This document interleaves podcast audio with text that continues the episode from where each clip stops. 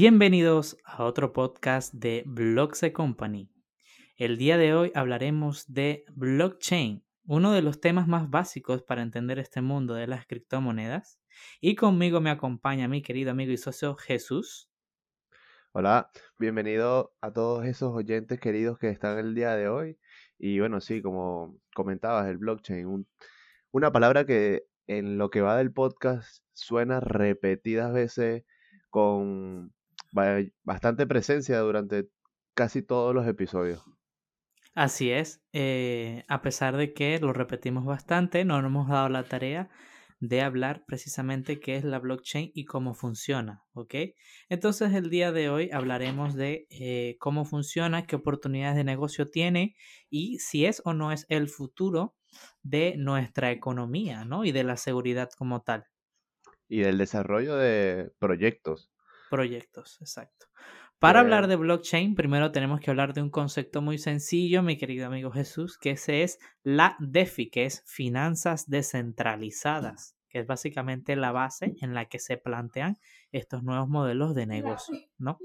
Entonces, partiendo de allí, ¿qué es la finanza descentralizada? La finanza descentralizada vendrían siendo proyectos basados, eh, eh, obviamente, en proyectos de finanzas. Sin embargo, su idea principalmente es eh, evitarse o por lo menos ser un poco más eh, suave con los usuarios y no tanto como los bancos, que los bancos son eh, al pie de la letra y muy estrictos. Las finanzas descentralizadas quieren salirse de ese, de ese parámetro bancario, pero aún así dándole buenas opciones a los usuarios. ¿Qué es un buen ejemplo de un proyecto fintech? Vendría siendo, por ejemplo, las, las empresas como Pioneer y PayPal, aunque PayPal ya, ya está más centralizado, pero comenzó con esa idea.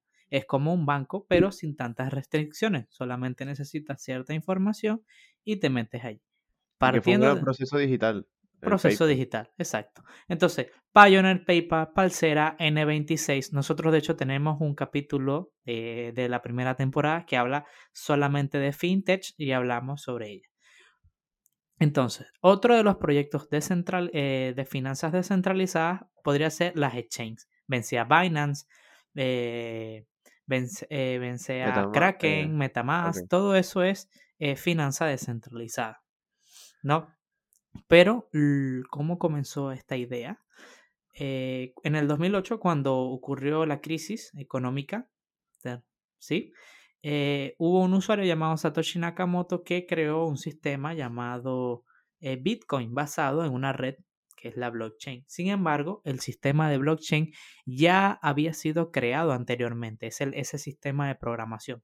Él lo que hizo fue adaptarlo y lo creó con un poco de JavaScript y blockchain, por ejemplo, el blockchain de Bitcoin es JavaScript y otros lenguajes. Una cosita antes de que siga dándonos este, esta información.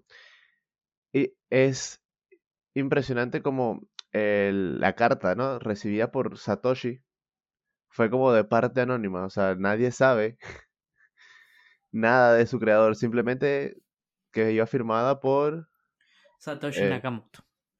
Exactamente. Es un Satoshi Nakamoto es como decir un seudónimo de, un grupo de programa, un, AK, Satoshi, AK Satoshi Nakamoto. Podría ser un rapero escondido, un, rapero programador, ¿no? Pero eh, mucha gente ya teórica, gente terraplanistas, creen que, que es parte de la élite y todo ese cuento, ¿no? Eh, pero eh, yo creo, reptiliano, sí, los reptilianos trajeron esa tecnología de la blockchain. No, pero la blockchain fue creado creo que por un alemán, si no me equivoco, y si me equivoco en los comentarios dejaré el nombre del creador original de la, del, sistema de blockchain, que se impactó en 1990 realmente, pero no fue hasta el 2009 que se puso en práctica con eh, Bitcoin. Desde entonces, eh, otras redes, como por ejemplo Ethereum, como por ejemplo Polkadot, etcétera, han creado su propia blockchain, o sea, su propio sistema similar para crear su trabajo. Eh, sin embargo, se ha actualizado tanto este modelo de negocio que en un principio se tenía que minar, o sea, tenías que poner computadoras a trabajar para desbloquear un algoritmo complejo y liberar transacciones. Ahora no se necesita en muchas blockchain como están creadas para que eh, funcione. Está industrializado. Está industrializado, exacto. Al principio era muy complejo, pero ahora todo se quiere basar en blockchain porque la gran ventaja que tiene este sistema es que la base de datos está muy bien protegida y pues, ¿me entiendes? No es...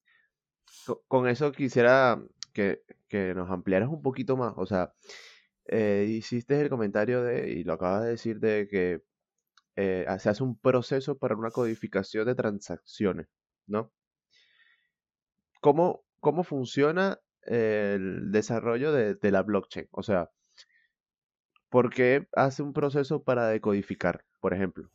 Bueno, la blockchain es, eh, vamos a ponerlo así, imagínate un cubo de rugby, para darte un ejemplo. Imagínate un cubo de rugby que eh, para tú poder eh, colocar todos los colores necesitas que otro cubo compruebe que en efecto todos tus colores están correctos porque él ya tiene sus colores y el anterior a él también. Entonces tú quieres generar un nuevo cubo, un cubo quieres, tienes que desarmarlo y armarlo. Para tú armar un cubo de Rubik necesitas saberte el patrón de los colores hasta que todos tienen un mismo sitio, ¿cierto? Bueno, la blockchain lo que hace es que ayuda, o sea, la minería básicamente es, lo, es la fuerza que hace que se armen todas las figuras hasta tener todos los colores. Un ejemplo sencillo.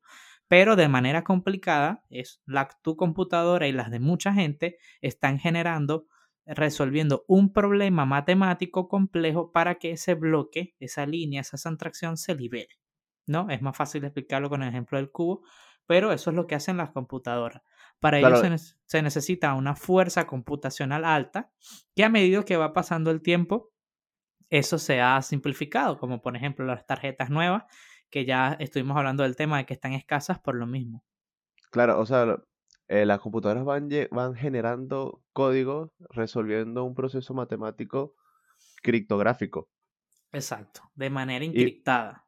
exacto, y van generando código hasta que den con el código con correcto. el código correcto, exacto. Eso pasa en, o sea, el dependiendo del poder computacional, cada min, o sea, la minería puede hacer miles de millones de, de, de códigos generando códigos hasta dar con uno. O sea, y, y eso que, que, por ejemplo, para tú generar un bloque nuevo necesitas ser verificado. Y Tiene que, ser verificado, exacto. Exacto, y que el anterior corrobore, corrobore ese, ese código generado, ¿no? Exacto. Por ejemplo, o sea, básicamente para hacer un historial. Ese historial dentro del sistema de blockchain se llama hash. El hash es, por decirlo así, la huella que genera la huella digital que genera todas las demás transacciones. Cada transacción dentro de la cadena de bloques tiene un hash. ¿Ok?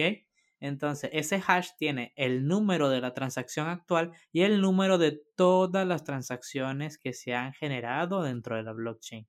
Entonces, para tú poder generar un hash, eh, necesitas ya tener liberado, obviamente, el, el poder, ese poder computacional, ese número, y luego el hash se genera del bloque y aparece eh, la nueva transacción. Eso se llama, eso es lo que es un hash. Hay un, hay un, hay un tema muy, hay un video en YouTube que es como para gente que más o menos sabe de, tecnología, que habla cómo funciona el hash por dentro, paso a paso. Y bueno, se lo podemos dejar en la descripción del video de YouTube o en Spotify o en, Instagram para que lo vean. Él lo explica. si nos sigues en Instagram, lo dejaremos también en las historias. ¿Por qué? Porque él lo dibuja, eso, él lo dibuja, o sea, él lo dibuja. Y creo que así se entiende mejor, con dibujos, ¿no? Porque él explica un bloque, el hash tiene esto, y es una manera más fácil de entenderlo. Pero si no, eh, se pueden quedar con nuestra explicación, que es básicamente la misma. Lo que pasa con el hash es que eh, tú no puedes hacer una, tú no puedes hackear un hash. Necesitarías estar, o sea, hackear todas las transacciones anteriores para tú poder hackear un hash. Y actualmente. O sea, eres tú contra el mundo hackeando códigos. Códigos, todos los códigos habidos y por haber dentro de esa blockchain. No hay una computadora actual que haga eso, ni un sistema. Yo, dentro de mi imaginación extraña, me imaginé una especie de virus que eh, se esparciera por toda la blockchain simultáneamente hasta que modificara, pero creo que eso no, Eso actualmente no. Ok, una característica de la blockchain. o características de la blockchain. Bueno, primeramente, una de las características es segura. ¿verdad? Es una red segura, como les digo. Por el tema que estás diciendo. Estamos hablando, necesitas mucha fuerza computacional para hackearla. Lo que, o sea, y la gente que, que escucha dice, ok, Harold, pero yo he escuchado que han hackeado eh, bitcoins. No hackean a bitcoins, hackean wallets. Que esas wallets digitales. digitales están creadas muchas veces con sistemas de programación actuales, que esos eh, te metes a sus servidores, tienes una llave, tienes un case y entras. No, o que también puede ser que se diga de que se que hackean wallet, pero por el simple hecho de que descubren la semilla Exacto, descubren tu semilla. Entonces, esa es una de las maneras de hackear una wallet, pero por ejemplo, de que se van a meter muchos muchas exchange ya están creadas con blockchain para que mm, sea complicado entrar allí. Por ejemplo, ni, ninguna cripto ha tenido ataques de, de, de hackers. O sea, Bitcoin, nunca, la red de Bitcoin, ¿cómo la van a hackear? Igual que la de Ethereum, porque todas las cripto, esa es otra cualidad de la blockchain, todas funcionan igual, pero cada una tiene un lenguaje de programación diferente, lo que las hace que la tecnología se actualice y sea más rápidas, porque una, esa es la tercera cualidad. Unas tienen cierta velocidad y otras no. Por ejemplo, una transacción en Bitcoin actualmente dura de, 15 a 40 minutos. De Ethereum puede tardar de 5 a 10 minutos y, por ejemplo, Cardano son instantáneas y hay muchas más que son instantáneas porque su modelo de, programación son más rápidas. ¿Ok? están más actualizadas. Están más actualizadas, sí. Por ejemplo, actualmente hay, ese, ese, es uno de los principales problemas que tenía la blockchain, que al principio era un poco complejo. Por ejemplo, en mi caso, cuando yo empecé, no existía local Bitcoin, no existía nada. Tenías que entrar a la Deep Web para poder, ¿sabes? Para poder saber qué era Bitcoin y era un mito dentro de la Deep Web incluso. Te salían anuncios de cajas con relleno extraño. Eh, eh, ¿Qué es esto? Y, y, entonces esas cajas te ofrecían Bitcoin, pero venía con un virus a tu computadora incluido. Entonces de ahí se empezó el mito de el Bitcoin es una estafa, ¿no? que eso ya, ya actualmente ya no hay mucho. Eh, una, con, esto quiero anexar la historia dentro del Bitcoin, de que los primer, las primeras transacciones de Bitcoin se hicieron a, a Papayón, por dos, por dos pizzas a, Papayón, 10.000 Bitcoin. 10.000 Bitcoin eran en 2009 puede ser. No recuerdo exactamente la fecha. Fue un año después, fue en el 2010. 2010. un año después, sí. Sí, de hecho fue la primera transacción con Bitcoin porque, o sea, obviamente la primera primera fue la que hizo Satoshi. Él minó 100 Bitcoin y lo dejó en una billetera X. Pero luego se pasaron eso, eso a Bitcoin valía 0,000006, ¿sabes? O sea, tenía un valor mongólico. Pero el problema es que eh, dentro del, del mundo, el Bitcoin se usó mucho para mercadeo negro. O sea, dentro de... Y todavía debe ser, se debe usar para eso, pero a un principio solo era mercado negro. Era anónimo, era imposible saber quién era, era inhackeable, pero sí te estafaban mucho porque las billeteras eran muy pocas. ¿okay? Claro, y era un tema muy nuevo, era muy fácil eh, persuadirte, por, por, decirlo, por decirlo así. Por ejemplo, en, mi, en, mi caso, sí, te escucho, disculpa. no, no, que hablábamos anterior de, anteriormente de, lo que es la semilla de la wallet. Y eh, no quiero meterme de lleno, pero para la gente que no sepa, eh, la semilla de la wallet es una serie de palabras que te dan al ingresar en tu cuenta, que literalmente es la vida de tu cuenta. Tú tienes tu usuario y tu contraseña, pero tu, semilla es, eh, ¿cómo se llama? es lo más importante, básicamente. Sí. Es lo más importante. Es lo más importante, ¿por qué? Porque la semilla, eh, la semilla tú la puedes traspasar, dependiendo de la billetera, a otras billeteras. Lo que hace es colocar la clave de semilla y se conecta y ya te tienes tus monedas. Pasa en MetaMask y pasa en muchas eh, como otros Wallet. Esa clave de semilla, si la pierdes, muchas veces no, o sea, nunca. No recupera la cuenta. No, recupera la, cuenta. Recuerdo, por, ello, Yo, yo perdí, yo perdí un, un, dato curioso. Aquí triste de mí. Yo perdí cuatro bitcoins. Story time. Story time. Yo perdí cuatro bitcoins en una billetera llamada Chapo. ¿Por qué? Porque yo era un tío de 16 años que era descuidado, pero... Que era millonario y no lo sabía. No lo sabía, eh, o sea, cuando tenía 15 años, o sea, tenía menos, 14 años, cuando yo obtuve mi primer Bitcoin y fue por haciendo PTCs, que eran páginas de por clic. Yo estuve un año haciendo páginas por clic y en un año logré tener un Bitcoin. Cuando subió, de repente subió Bitcoin, ¿ok? Y cuando volvió a bajar, yo los cambié a Tether, que ya existía Tether, volví a comprar y podía comprar 4 Bitcoin con la bajada de Bitcoin. Pero los metí en Chapo.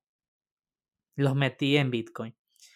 Eh, pasaron unos años porque Bitcoin andaba o sea, en menos de 60 dólares y pasaron a ser 4 Bitcoin. Eran 200, o sea, era poco, era menos de 200 dólares, o sea, era como 70 dólares 4 Bitcoins máximo. Pero yo pasaron los años, pasaron los años, me dediqué a otras cosas, a patinar, porque Bitcoin duró mucho tiempo en un cripto invierno. Cuando en el 2017, que yo tenía 19 años, que ya yo sabía mucho más de cripto, intenté minar, intenté hacer un montón de cosas, eh, Bitcoin llega a los 20 mil y yo tenía 4 Bitcoin. O sea, imagínate, yo soy millonario ya. Cuando me metí en la, intenté, recordé, oye, yo tengo 4 Bitcoin, me metí en la billetera de Chapo. Ya, es que tengo que respirar.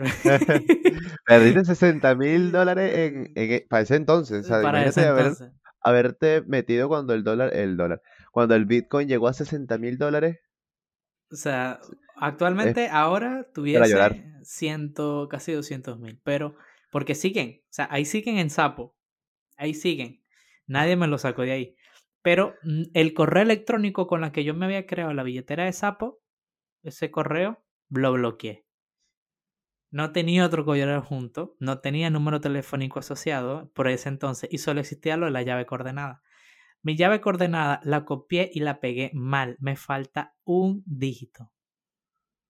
Y yo he intentado con... O sea, tienes 200 mil dólares por una letra. Por una letra, sí. O sea, es gracioso. Es gracioso, pero tengo perdido 200 mil dólares por una letra. Y yo he intentado con 1, 2, 3, 10, 20, 30, 60, o sea, hasta el 10 con todas las letras de alzadero y no da. Bueno, sabes que la ñ no va.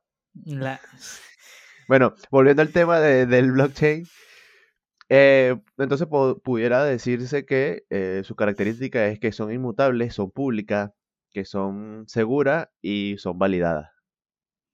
Exacto, son públicas, son validadas y es anónimo. O sea, tú, por ejemplo, es pública el, el, el, registro. El registro es público, pero es anónimo porque nadie sabe quién eres. O sea, no se puede, o sea, dice, exacto, dice como el número de la cuenta, el número de cuenta, no, como el, el user. Pero, no, no sabes que es rastreable. rastreable. Rastreable. Eh, que eso me, me, me hace así, como imaginar un parecido a ese, ese cuaderno. Si alguna vez fuiste a una tienda y, y veías que el que te atendía tenía un cuaderno chiquitico donde todo lo que se vendía, todo lo que agarrabas, todo lo iba anotando en un cuaderno. Los chinos, una tienda de chinos. Sí, sí, que ibas y tú veías ese cuaderno que tenía números, no sé qué, no tenía espacios en blanco, las hojas llenas, pero era su registro, era su historial de venta, era su, su manera de organizarse. Exacto. Que ahora lo han llevado al blockchain y es como que, ah, ok, mira, necesito ver esta transacción. Te mete, pum, pum, pum. Y aparece. Y lo miras. O sea, ahora actualmente hay muchas empresas que están, o sea, que, que ofrecen para eh, como que cuentas contables para que no haya posibilidad de, de, de pérdida de dinero porque okay, está todo registrado. Y, eh, por ejemplo, los proyectos de blockchain, que es lo importante, están hechos para que en base a su, a su tecnología, a su código, tú hagas proyectos. En el caso de, del más famoso que es Ethereum, en Ethereum tú, tú puedes crear, bien sea NFT, puedes crear metaversos, puedes crear tokens en base a su, a su tecnología. ¿Ok? Igual que, pero cada lenguaje de programación dentro de la blockchain tiene su nombre, Mm. ¿ok? Me, me, me, me llama la atención. Me llama la atención que a pesar de que es una tecnología eh, relativamente nueva, también, bueno, que literal todo está en desarrollo actualmente para el- su mejor funcionamiento. Pero, eh, ¿tienes algunos proyectos eh, próximos eh, vinculados al blockchain? Bueno, proyectos vinculados a blockchain, por ejemplo, está Polygon. Polygon quiere y está haciendo, está, pretende y lo está haciendo para que la red de Ethereum sea más económica y sea Por el tema de impuestos, ¿no? Por el tema de- no, no, no solo por el tema de impuestos, sino el tema del gas sólido. El gas sólido es lo que le da a Ethereum la fuerza, por así decirlo, para las transferencias. Y eso, esa red está colapsada. Y el mito, la leyenda de Ethereum De- 2.0. Se ha nombrado varias veces en el podcast, ¿no? Sí, que es una El leyenda. dios de Ethereum 2.0. 2.0, Porque Ethereum 2.0 creo que lo lanzaron, y la idea en el 2018, antes de pandemia. En el 2020, ahí va, ahí viene el lobo. Y estamos en 2022 y Ethereum 2.0 se retrasa. Es un mito. Pero ¿Qué para es esto? ya- Cyberpunk. Cyberpunk. Exacto. Algún día saldrá. Espero que no nos defraude. Pero ya para eso está Polygon. Tú pue- Polygon es una, eh, eh, por decirlo así, eh, es un Una sistema, alternativa. una alternativa que funciona encima de la blockchain de, de Ethereum y ayuda a que las transacciones sean más rápidas. Eh, ese proyecto, por ejemplo, está, o sea, tiene una escalabilidad a largo plazo muy bueno, que es lo que hablamos en cómo invertir en. Tiene una escalabilidad muy bueno y, por ejemplo, tiene su propio token nativo, el de Polygon. eh, y aparte, Polygon también está metido en lo que es el metaverso para que se desarrolle en su tecnología. Entonces, Porque eh, si va, o sea, porque si va vinculado a Ethereum, como comentábamos en el episodio anterior de los NFT, que si no lo has visto, te invito. Estamos por Spotify, Google Podcast, Apple Podcast, en YouTube, en Anchor. en Anchor. Te, te- te dejamos el Instagram para que vayas y, y estés al y tanto de, de lo que estemos eh, haciendo. Este, que los NFT se basan en la plataforma de Ethereum. Exacto, la mayoría están hechos en Ethereum, pero por ejemplo, eh, Pol, eh, Polygon. Polygon y que Pol- Polkadot es Pol- otro, por eso lo dije, porque Polkadot también va allí. Pero Polygon para mí es uno de los proyectos más prometedores que uno de los proyectos más prometedores que hay, pero sin embargo eh, creo que sí se puede invertir ahora porque está, ojo, al dato y siempre lo digo, esto no es ninguna recomendación de compra o inversión. Cada quien tiene que hacer sus propios análisis antes de invertir. O sea, me pueden Es solo escuchar de, de tu punto de vista, desde como mi lo, punto de vista, exacto. como lo Ya- consideras tú. o sea, ¿le van a creer a un hombre que perdió 60 mil dólares hace tres años? No. Que se le olvidó su, Se me olvidó la lo más contraseña, importante. que es la contraseña. Literalmente te dieron el santo grial y lo perdiste. Lo perdí. O sea, en estos momentos estuviésemos grabando este podcast en eh, un cuarto totalmente insonorizado con... Pero bueno, eh, lo importante es que eh, ustedes hagan su propio análisis de compra e inversión antes de cualquier cosa, ¿ok? Pero lo que les vengo a, comentar, Polygon para mí es un proyecto que está invirtiendo mucho en su sistema de blockchain y está invirtiendo en el metaverso. Entonces, si ustedes compran, por darte un ejemplo, o lo miran, pueden comprar su token nativo. Y su token nativo va a hacer que suba a largo plazo. El otro, ojo al dato, que es Cardano. Cardano tiene una de las blockchains más rápidas del mercado. Cardano viene por la punta de la punta de la punta del toro, el toro, el toro, el toro, el toro, Cardano. Cardano, Cardano, Cardano, Cardano. Exacto, rojo con el toro. Yo acuerdo que es un chiste. de- Cardano está invirtiendo en su tecnología para que cuando pase el quinto invierno, que es lo que está sucediendo ahora, que está sube y baja, que parece un, un parque temático, está, actualmente la, los precios de las criptomonedas. Eh, que por cierto, podríamos hablar un podcast precisamente eso, qué es lo que está pasando realmente, por qué sube y baja tanto. Eh, pero bueno, cuando pase este problema del quinto invierno, ellos, según Cardano va a poder soportar a la cantidad masiva de adoptación y otras redes no van a poder y se van a colapsar, según Cardano, ¿no? Yo creo sinceramente que Cardano eh, le va a ir muy bien porque primero Cardano está invirtiendo en muchos juegos NFT que van a ser hasta AAA basado en su red. Entonces, eh, la otra eh, que quería. Cuando te refieres a AAA, te refieres a. Juegos a los Call of Duty, Activisions de esa calidad, ¿sabes? Ok. juegos grandes. juegos grandes, sí. Entonces, eh, van a ser los juegos NFT que van a estar basados en la red de Cardano. Entonces, están invirtiendo en ello y a largo plazo es bastante bueno. Otro proyecto de blockchain, por ejemplo, las blockchain de, de las de, las, de los metaversos tienen la mayoría un token un token nativo propio. Propio, por ejemplo, Mana es un token que eh, es de de Dios mío, me perdí. Mana. Bueno, el punto, Mana es un toque que sí también va a la alza, ¿ok? Eh, porque también está invirtiendo en lo que es el metaverso y la mayoría de los metaversos tienen, un, tienen varios tokens. El token del NFT, un token nativo propio de su blockchain y seguramente algún otro token basado en alguna diluvio del juego. Entonces, eh, en el caso de Mana también está destinado a subir, ¿ok? Que Mana es de Polygon, ya me acordé, es parte de Polygon, ¿ok?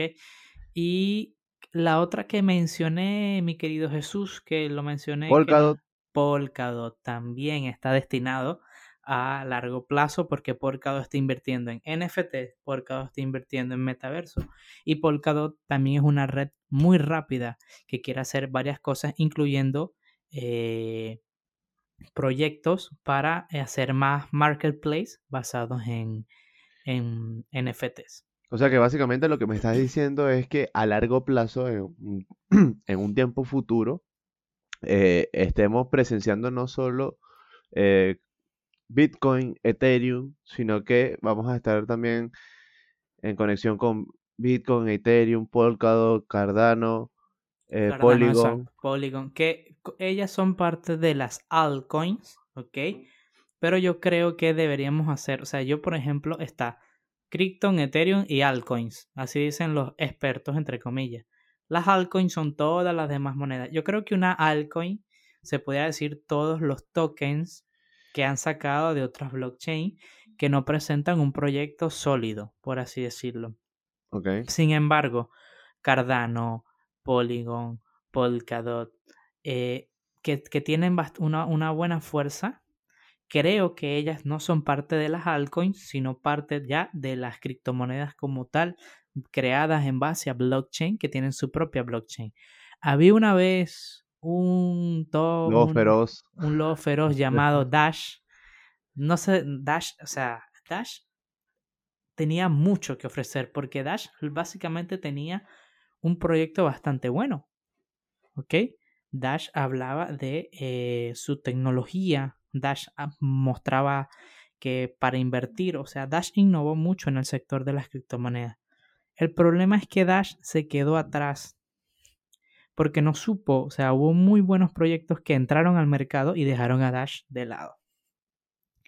Pero eh, se lo comió la competencia. se lo comió la competencia. ¿Por qué les comento esto? Porque yo puedo estar hablando hoy en día, hoy 23 de febrero, ¿ok? daño 2022 de que Polygon y Polkadot y de repente aparezcan nuevos sistemas de blockchain que se los coman. Porque mucha gente, yo, yo, yo incluso di varios consejos de, mira, compré Dash porque Dash va a subir. Dash subió muchísimo, pero Dash quedó atrás. Ya Dash, nadie habla de Dash, nadie sabe qué es Dash. Y Dash en tuvo su auge en el año 2016, 17, 18. Murió. Y no se sabe si a largo plazo, a pesar de que estos proyectos se ven muy sólidos, aparezca una nueva tecnología basada en blockchain que los desplace o que simplifique aún más. Estamos en un mercado mm, muy veroz, ¿ok? Pero hoy en día esos para mí son los mejores proyectos basados en blockchain. Entonces, eh, esos son los altcoins. Como las monedas mm, fuera de Bitcoin y Ethereum, básicamente. O sea, básicamente todo lo que venga de Bitcoin y Ethereum es altcoin. O sea, todos los que si Shiba Inu, que no sé qué, todo eso es altcoins porque está, son tokens basados en una red como tal y hay muchísimos en el mercado, que es cuando vienen las ECO, las EO, que son ofertas iniciales de compra, que creo que eso sería la última parte de, de, de, la parte de, de, inversiones. No hablamos de eso, ¿cierto? De las ofertas iniciales de compra. Eh, hablamos de los riesgos en cómo invertir en el 2022. En el episodio de cómo invertir en el 2022. Sí, pero creo que no mencionamos.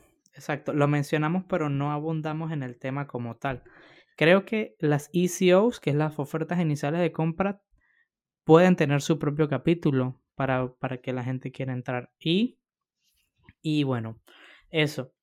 Eh, em, la blockchain actualmente va a, ser, va a seguir siendo el futuro de muchas cosas, pero eh, más que todo en los metaversos y los NFT y los proyectos de, de criptomonedas. Sin embargo, actualmente no hay, o sea, hasta yo lo entiendo, la blockchain puede funcionar tranquilamente con cualquier lenguaje, eh, teléfonos basados en blockchain, que Dash lo intentó, compró una empresa de teléfono y creó cripto, se llama el teléfono, no dio a la luz. Porque eh, una, una, pregunta que muchas personas se, se, se deberían estar haciendo, porque bueno, conozco, conozco personas que se me han acercado y me han dicho como que no, lo que pasa es que yo eso de la blockchain, que la criptomoneda no, no confío. ¿Es posible que se caigan los servidores de, blockchain? Sé que suena, o sea, sé que suena eh, como eh, difícil por el hecho de que no es un, sistema centralizado, es un, un sistema descentralizado donde cada persona, cada operador es un, núcleo, por así decir. Bueno, la única manera de que tú borres una red blockchain es que te quites el internet. Si tú quitas el internet a nivel mundial y nadie tiene conexión, se acaba, ¿sabes? O si se va la luz, la electricidad en todo el mundo o en se va. O sea, es la única manera de apagar la blockchain o que todos los mineros del mundo se pongan de acuerdo para no minar esa criptomoneda más. No hay minería y por ende la blockchain no se apagaría, pero no, no hay fuerza de transacciones y no funcionaría. Así o sea, que, me estás queriendo decir un cataclismo. Un cataclismo, o sea, que haya un cataclismo de esa magnitud para que se acabe la blockchain. Así. Porque, por ejemplo, si todo el mundo deja de minar Bitcoin y nadie usa Bitcoin, o sea, pero de que nadie, nadie, nadie, nadie en la vida vuelve a usar Bitcoin, no va a o sea, tu computadora va a poder minar Bitcoin tranquilamente en una transacción porque no hay millones. O sea, su blockchain no se cayó, solo que nadie lo está minando, o sea, aún funciona. Pero si se va el internet, si se va la electricidad y nadie puede hacer nada, obviamente esos sistemas ya no funcionarían, eh, ni blockchain, ni el teléfono, ni el internet, ni nada. O sea, es la única manera de que ese sistema se desaparezca, por así decirlo. Un sistema o sea, tendría que suceder algo extremadamente grande. Una extinción. Una extinción, sí, básicamente. Otra cosa que hablan los expertos, eh, entre comillas, es que em, hay un, ¿sabes la, la, la, tecnología de las computadoras cuánticas? Que es lo que se viene, su, según de aquí a 10, 20 años, que es lo que va a ser. El máximo desarrollo que se está buscando aquí. Exacto. Sí. es, las, esas computadoras van a tener poder de minado para poder minar todo Bitcoin tres veces. Pero de aquí a 20 millones de Bitcoin. Sí, o sea, van a, supuestamente sí. O sea, entonces eso dicen que si, el poder de minado de las criptomonedas se hace de esa manera, muchas monedas como Bitcoin en un futuro no tendrán tanto valor. Sin embargo, ese poder computacional se puede utilizar para que otras monedas eh, dentro de la blockchain eh, vayan aún más rápido. Pero eh, se dice que con la tecnología cuántica se va a poder hackear la blockchain, pero eso es especulaciones, realmente no hay un estudio comprobado de eso. Yo creo que a lo mejor una computadora cuántica Datazo. capaz si tenga el poder. Datazo. Google anunció de que estaba desarrollando su computadora cuántica. Google. Google va a dominar el mundo contra Amazon. Vamos a desayunar Google en la mañana. ¿Qué desayuna cereales Google? de colores. De colores, Google, con la G. No, no, los aritos son las O de colores. Ajá, la O. Amarillo y verde. Exacto. Pero es que, bueno, la tecnología cuántica ya eso sería un salto enorme en, en cuanto a, a lo que conocemos hoy en día. Pero se me, se me ocurrió, bueno, ahorita que estás hablando de que eh, si uno deja de minar, que cuando minas una moneda y tal, yo creo que los mineros merecen su, su episodio. Su episodio de los mineros, porque también... La minería. La minería. Esas personas que se encargaron de dejarnos sin tarjetas gráficas para las computadoras, gracias. Gracias a todos, gracias a ustedes. No he podido jugar en 240 Hz. Gracias, gracias. a ustedes, me encantan, los amo.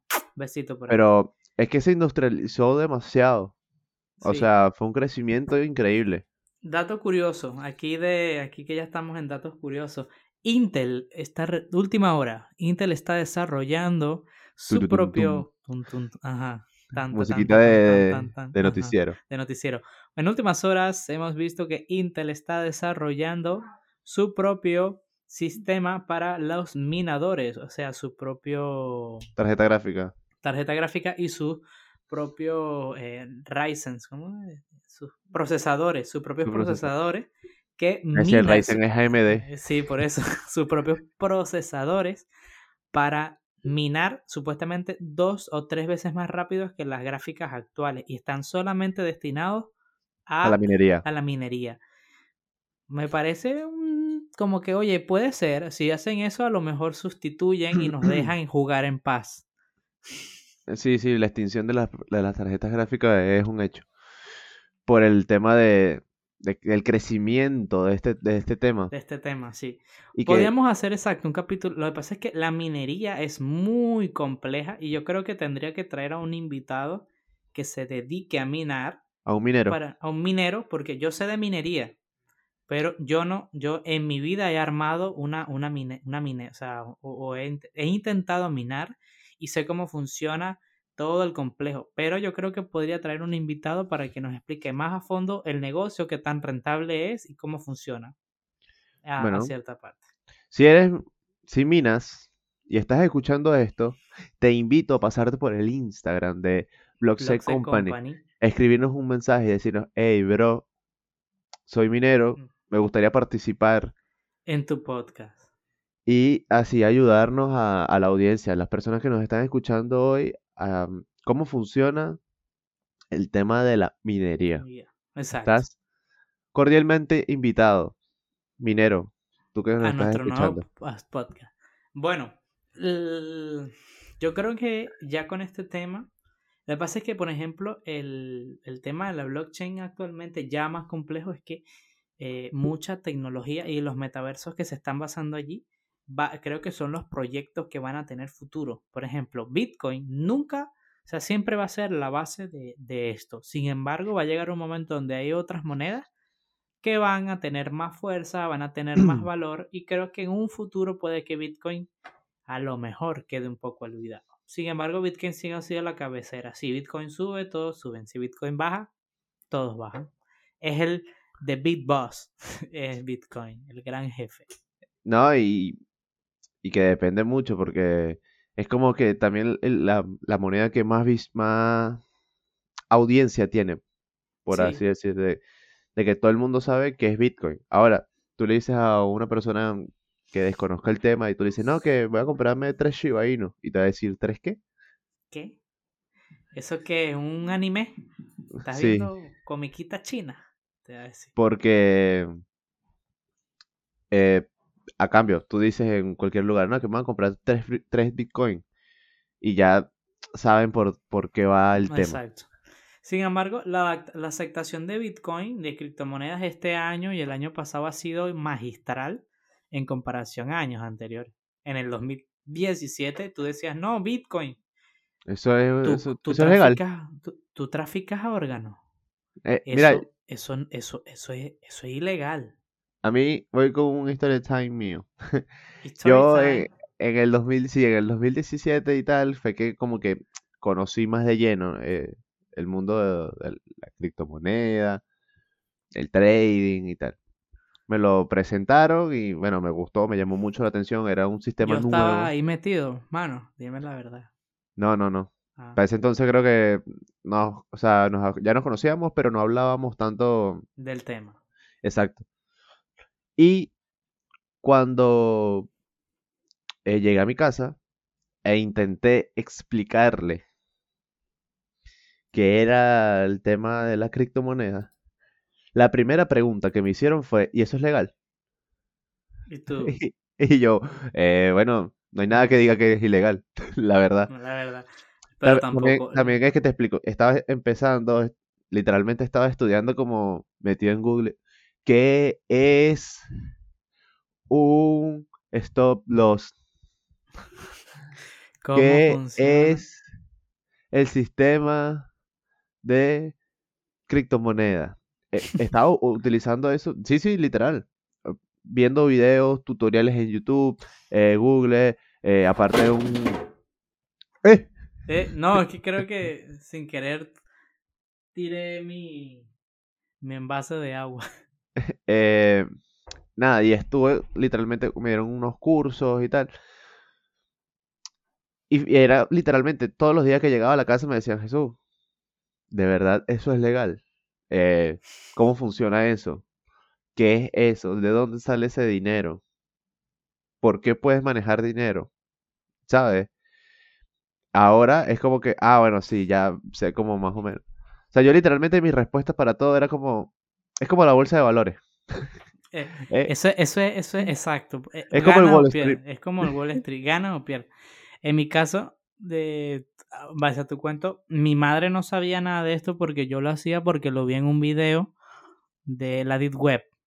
Que le iba a decir a mi madre, ¿sabes que vi un video de la red oculta donde hay una moneda donde trafican gente? Me gustaría ver cómo es. No. No, no, no, pero yo, yo, o sea, yo lo decía porque como que ese concepto está mucho más eh, manejado, el tema de Wall Street y tal. Y, y le decía como que, no, no, no, es como, como la bolsa de valores. Y ya me ahorraba mucho, Mucho, exacto. muchas preguntas o que me... Pero me, me dio risa que me dijeras eso porque de verdad hay personas que, bueno, me preguntaron en, en ese tiempo que si eso era legal. Y yo te voy a ser sincero, yo decía que sí, pero no tenía como el con- la base de decirle sí, es legal por esto, por esto, por esto, por esto, porque aún no sabía. Después, más adelante, obviamente ya conocía más el tema y, y, y pude como, como responder. Sí. Si quieren saber la respuesta correcta, si Bitcoin es legal, depende de dónde estén y en qué país estén. Y ya. Eso es correcto. Cada país tiene su regulación de criptomoneda y hay países que directamente no tienen. Y, o sea, hasta, o sea, no puedes ni denunciar una estafa en criptomonedas porque no las hay. Ah, pero actualmente hay muchísimas, muchísimos países que ya tienen regulación en base a las cripto. Bueno, eh, yo creo que está bastante explicado el tema de la blockchain. Y Nos si no me quiero ir, poquito. o sea, si no me quiero ir, ¿qué hacemos? Yo no me quiero. Bueno, grabamos otro episodio. Pues. Otro episodio aquí mismo, dura tres horas este nuevo especial de un año, porque oye, cada dato curioso, yo comencé este podcast, mi primera temporada, más o menos en eh, febrero de este año, o sea, ha pasado un año. Bueno, nos dejamos de aniversario. Aniversario. Puedes dejarnos tu like, suscribirte, seguirnos, me- eh, darle cinco estrellas en Spotify. En Spotify, muy importante, sí. Y bueno, eh, muchas gracias. Exacto. Muchas gracias a la gente que nos escucha de España, nos escucha de Estados Unidos, Argentina y México, que son las personas que más nos están escuchando en estos momentos. De verdad. Y bueno, si les gusta, muéstrenselo a sus amigos y a los amigos de sus amigos y a su mamá para que entienda que esto no es una estafa. Y que nada, bueno, eh, nos escriban si, le, si les pareció útil el contenido de los podcasts, nos lo pueden dejar en la descripción, escribirnos por Instagram. Y bueno, no mucho más que agradecerles, ¿no? Exacto. Así que Muchísimas gracias por estar aquí otra semana. Disculpen también porque este capítulo aparece, eh, en vez de salir el lunes, va a salir el día domingo probablemente. Pero bueno, de verdad muchísimas gracias. O antes, si Dios quiere. O si Jesús quiere. Jesús, Jesús mi amigo, ¿no? Pero bueno, me da muchísimas gracias. Eh, este ha sido otro capítulo de Blockchain Company y nos vemos en el siguiente. Gracias por todo. Hasta luego.